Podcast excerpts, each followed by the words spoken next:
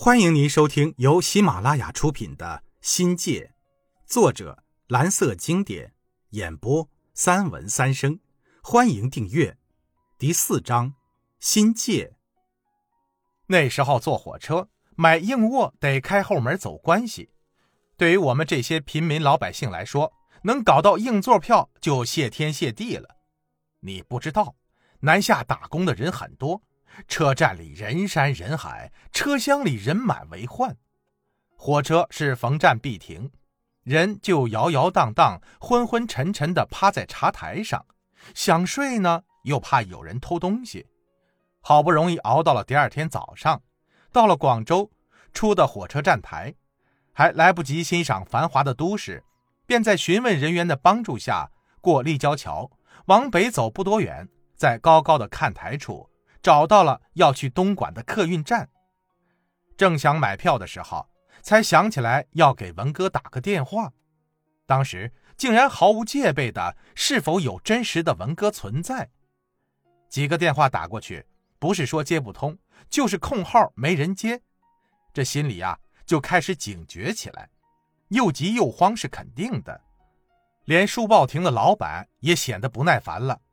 从我手上接过写有电话号码的小字条，仔细瞅了瞅，叹息的说道：“你养鸡呀，冇扣好。你往鬼呀，你往妈人？”我呢，似懂非懂，睁大眼睛，想从他的口气中寻求出我想知道的词语。见我没说话，他摇摇头，用带着浓厚的广东普通话说道：“你傻呀，电话没有区号，你找鬼呀！”这是一个好人，他按字条上的电话自己加上东莞的区号，这次拨通了，对方也用的是白话。老板放下话机，看着我，半晌才说道：“这是一个空号了，东莞也没有这么一个农场啊。”见我一脸的惊讶，又补充说道：“你太老实了，像你这么被骗的人很多了。”我半天没有回过神来，人还处在麻痹的状态中，默默的把打电话的钱给了他。他一边找我零钱，一边问道：“他骗了你多少钱呢？”我摇晃着脑袋，不想说一句话。离开了客运站，就神情凄迷的沿着街边往前走。走了不知多久，累了，才在路边的石凳上休息。想想刚才的惊惶和目前的处境，禁不住为自己的幼稚和愚蠢感到可笑。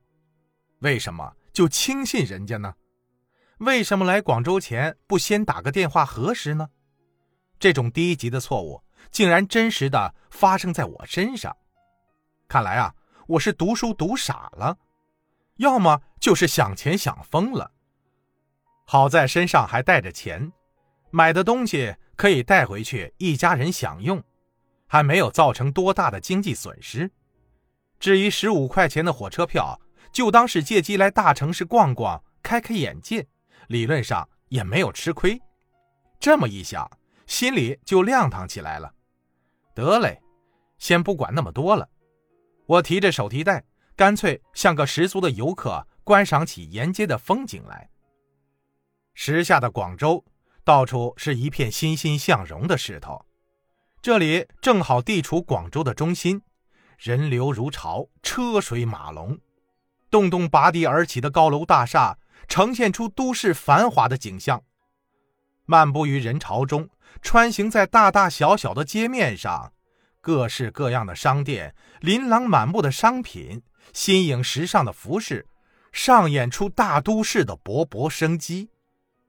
在火车站东边的一个客栈边我正想进去入住过夜，因为要等到明天才有返贵的火车。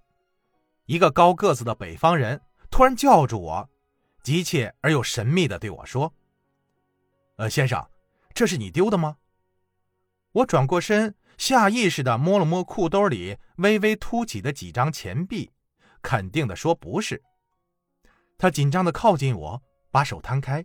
让我看见他手里的一条金项链儿，呃，那就是前面过路人掉的了。按行规，见者有份儿，我们分了他吧，怎么样？高个子狡黠的，想探测我的想法。我好奇了，上了劲儿，生平第一次遇上这等好事，当起真来。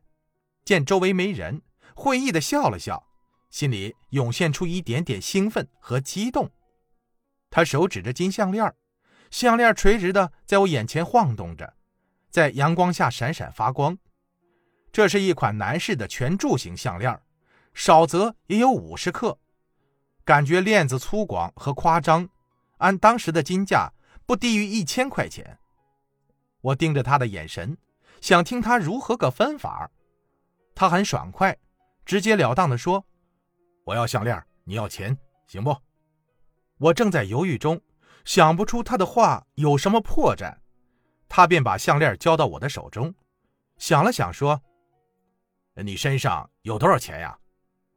我把钱掏了出来，是一沓十四张十元面值的票子，那是我全部的身价。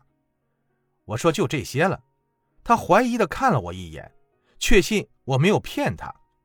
他认真的解释说：“呃，是这样啊，按照行规呢，得先给你五百元，我才能把链子拿走。但我身上的钱都用光了，我呢就住在附近。”现在回去拿钱，你在这儿等我。所以，他笑了起来，继续说道：“你得把手上的钱给我，作为诚信金。反正金项链在你手上，等我一会儿拿钱过来，你再把金项链给我。”财迷心窍的人，没心眼不设防，是最好骗的时候。我信以为真，痴迷不悟的等呀等，很久了都不见那人的踪影。没办法，只好彷徨在那几条巷子里东瞅西望，希望如他所说，能在附近堵截到他。直到中餐过后，我才不得不承认自己又被骗了。那条链子，稍有常识的人都能看出来是镀金品，最多只能算是配饰。